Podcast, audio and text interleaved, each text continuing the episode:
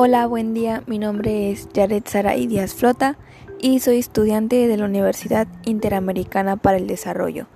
Y hoy hablaremos acerca de los valores para el sentido último. Para el ser humano, la trascendencia implica superar los límites físicos con que necesariamente está dotado, es decir, rebasar la muerte, lo que solo podrá lograr por la vía de la espiritualidad. La vida diaria nos pide que distingamos entre lo que realmente es importante en la vida y lo que no lo es, para que con base en ello establezcamos prioridades. Como primer valor tenemos el amor. El amor es algo que a todos los seres humanos nos inspira y nos motiva, pero también puede causarnos mucho sufrimiento cuando no es correspondido.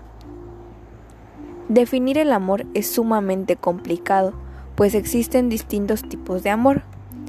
El amor es el uso más humano y más profundo de la voluntad. Amar es un acto de la persona y por eso ante todo se dirige a las demás personas.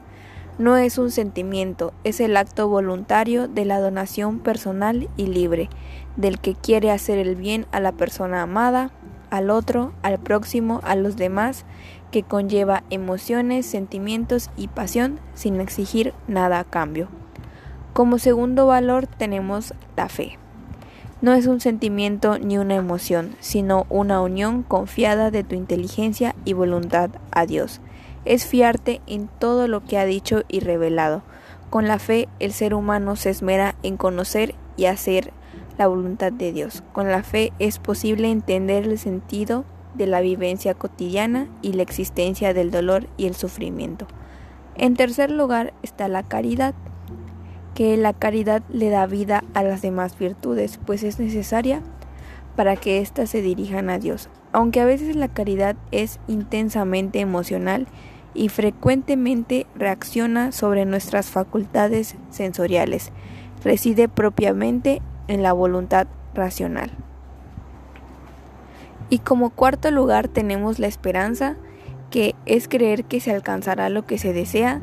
Cada generación tiene la esperanza de que la época que vive será la más perfecta conforme va alcanzando mayores conocimientos, logrando avances científicos, curando más enfermedades, viajando más rápido, comunicándose hasta los confines más lejanos de la Tierra.